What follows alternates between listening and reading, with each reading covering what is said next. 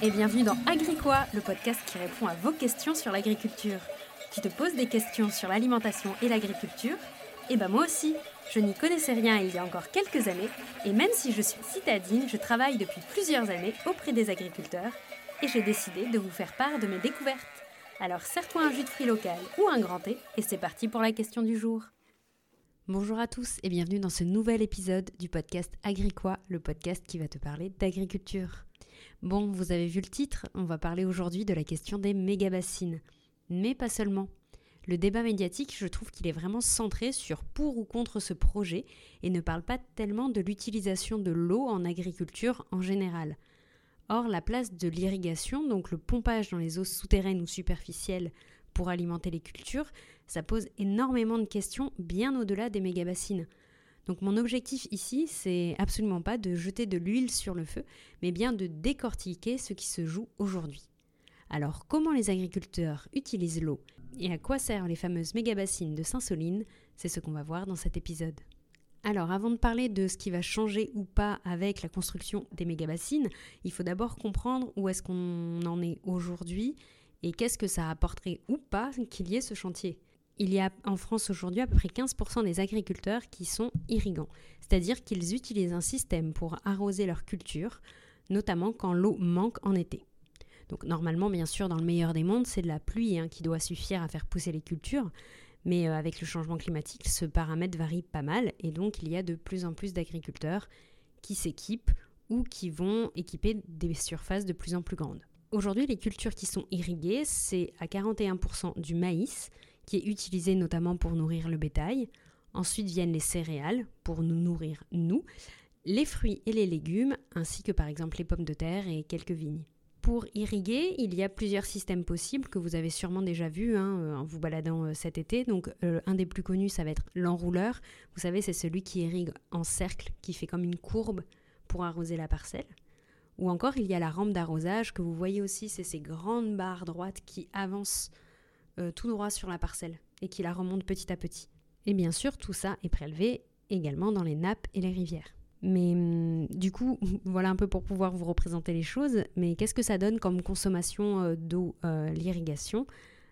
Eh bien, en fait, aujourd'hui en France, l'agriculture, ça représente 9% des prélèvements d'eau, à côté de l'industrie, de l'eau potable. Et loin devant, devant tout ça, il y a l'énergie qui atteint 60%.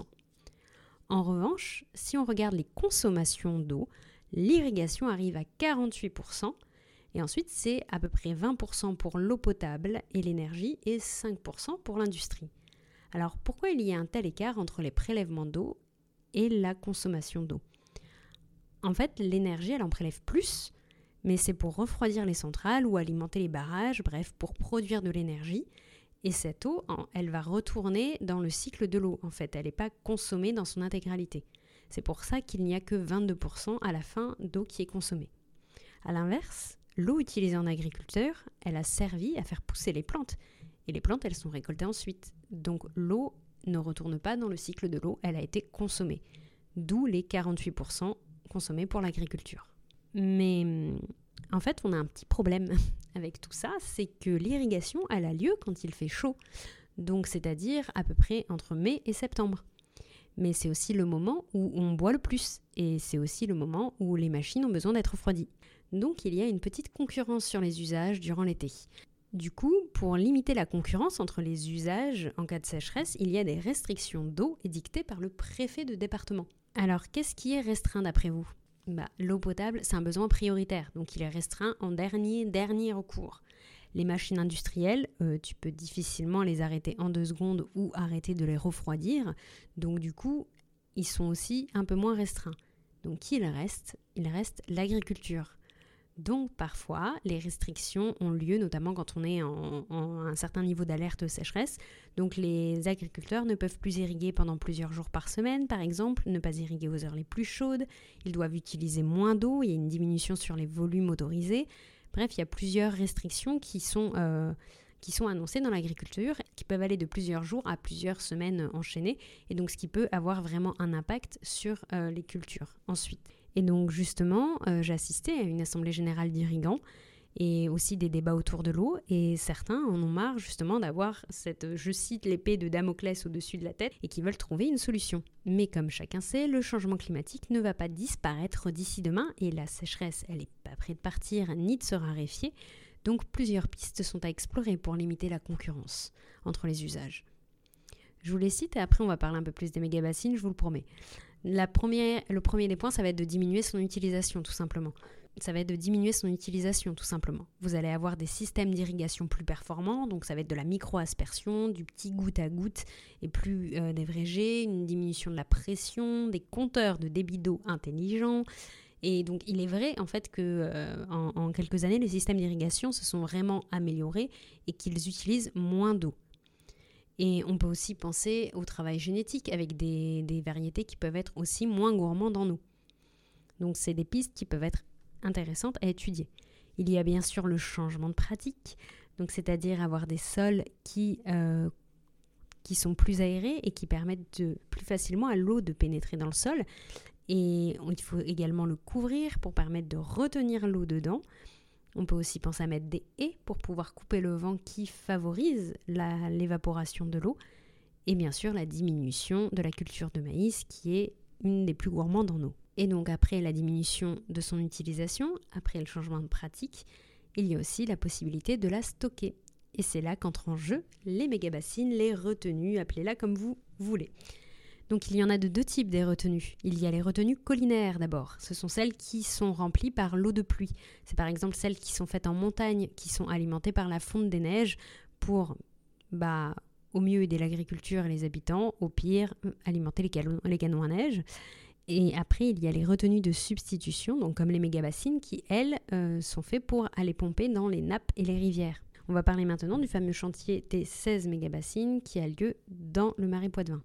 Alors, j'ai écouté euh, sur le sujet la conversation tenue par euh, Thierry, qui est agriculteur d'aujourd'hui, un agri-youtubeur qui fait des rendez-vous euh, agricoles où il invite plusieurs agriculteurs à discuter d'un sujet. Et donc notamment, là, il en a fait un en novembre sur les méga-bassines où il invitait directement le représentant des agriculteurs investis dans le projet.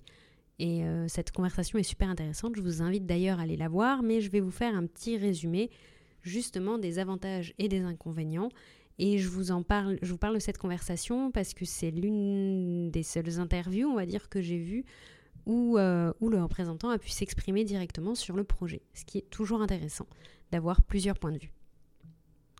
Donc du coup, les euh, avantages de ce projet, pourquoi il existe? En fait, comme je viens d'expliquer, il y a une vraie concurrence sur l'eau durant l'été, et donc les agriculteurs avec ce projet pensent tout simplement pouvoir prendre l'eau qui est en excès l'hiver, pouvoir l'utiliser en été quand, il y a besoin d'eau. L'objectif est ainsi d'avoir de l'eau déjà prévue et que durant l'été, au moment où l'eau est la plus basse, eh ben, il n'y ait plus que, à alimenter, comme je disais, l'industrie, l'énergie, le besoin d'eau potable et également euh, favoriser la, biodiversité du marais Poitevin qui a besoin d'eau à ce moment-là et qui est donc une zone humide très importante. Donc c'est ça l'objectif annoncé, c'est de pouvoir limiter la concurrence sur l'eau.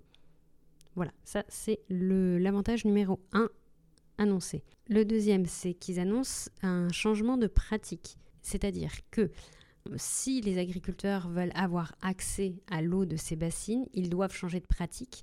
Donc il, y a un diagnostic qui a été fait de l'exploitation et ils doivent rentrer dans un protocole pour changer justement et qui sera vérifié d'une échelle en fonction des paramètres de 2 à 5 ans. On peut se dire que c'est un peu du bluff ou que ça va rien changer, mais euh, ils ont déjà commencé à changer certaines choses et je vous donne un peu les perspectives qu'ils ont. Comme ça, on va pouvoir parler un peu d'éléments factuels. Alors, donc en 2007, sur euh, l'ensemble des cultures irriguées euh, de la zone, le maïs grain représentait 65% de ces cultures. En 2022, il est passé à 32%. Donc ils ont fortement diminué la quantité de maïs irrigué dans la zone. Ils ont remplacé ces cultures irriguées par des prairies de luzerne pour favoriser l'autonomie des élevages et arrêter de pouvoir dépendre en termes de protéines, notamment du soja par exemple. Et ils ont fait également pousser du soja local. Ils ont aussi ont également planté bien sûr des céréales à paille et il y a également des oléagineux comme le colza. Donc on voit qu'il y a déjà un changement de la distribution des cultures opérées en local. Donc je donnais ces chiffres pour avoir déjà un peu une idée euh, de ce qu'ils entendent par changement de pratique. Ils annoncent aussi que ça peut soutenir le passage à l'agriculture bio et aussi pour assurer les agriculteurs qui se lanceraient dans la conversion. Un autre avantage, c'est bien sûr, bah, ça c'est leur objectif, hein, d'assurer un revenu économique aux agriculteurs en les libérant des arrêtés de restriction d'eau, puisque du coup, euh, ils vont la stocker dans les, dans les bassines et qu'ils vont pouvoir l'utiliser directement, il n'y a plus de restriction d'eau. Ensuite, c'est un protocole collectif. Donc, c'est un protocole qui a été mené avec les agriculteurs, les agences de l'eau, des usagers.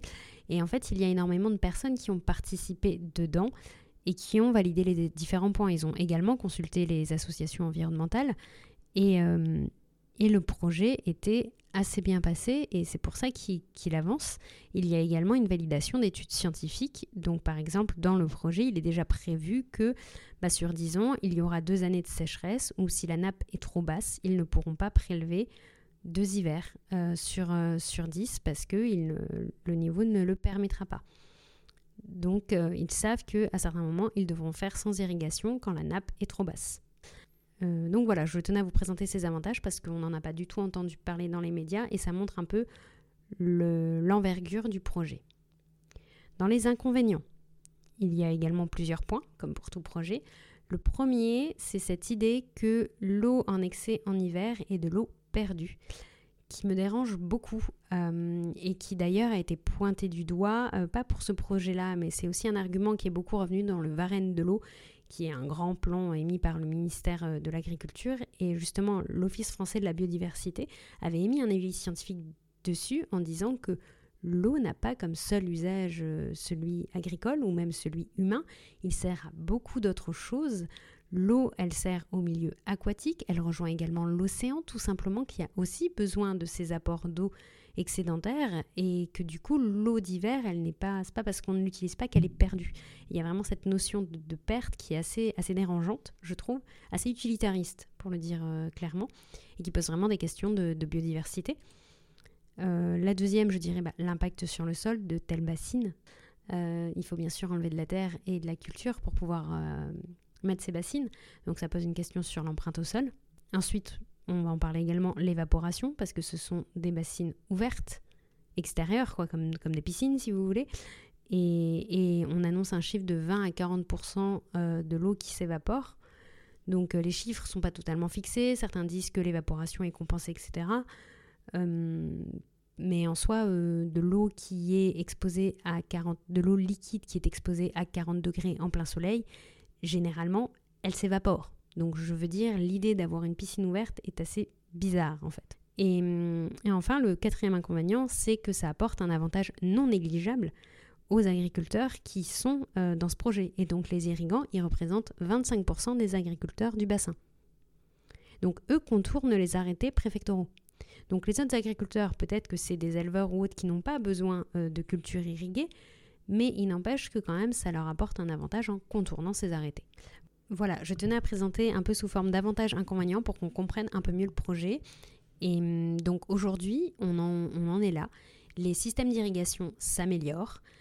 Il y a un travail sur les changements de pratique vu qu'on voit que la part du bio augmente, euh, augmente qu'on travaille sur la diminution du maïs irrigué en France. En revanche, on voit également de l'autre côté que euh, les surfaces irriguées augmentent, que les agriculteurs s'équipent et utilisent plus d'eau plutôt que adapter sa parcelle peut poser question.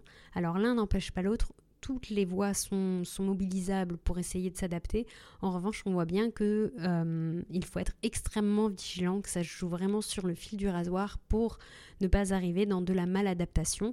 Et je pense que ça va se jouer projet par projet. Il ne faut pas tout annuler dans une, dans une option en se disant que ça va forcément dériver. On ne peut pas non plus tout prendre en disant allez-y, pour, simplement par, par sécurité, en fait, par peur de, de, ne plus avoir de revenus. Donc je pense qu'il y a beaucoup, beaucoup de questions dedans. Et ça va être un peu à, à nous euh, de voir au cas par cas ce qu'on est prêt à accepter ou pas, et euh, ce qu'on est prêt à manger ou pas. Voilà, j'espère que cet épisode vous a plu. N'hésitez pas si vous avez des questions, j'y répondrai avec plaisir. N'hésitez pas à vous abonner également au podcast, que ce soit sur votre plateforme d'écoute, Spotify, Apple Podcast ou autre, ou même sur YouTube où je mets les vidéos, parce que cela m'aide beaucoup. Voilà, merci beaucoup à vous et à la semaine prochaine.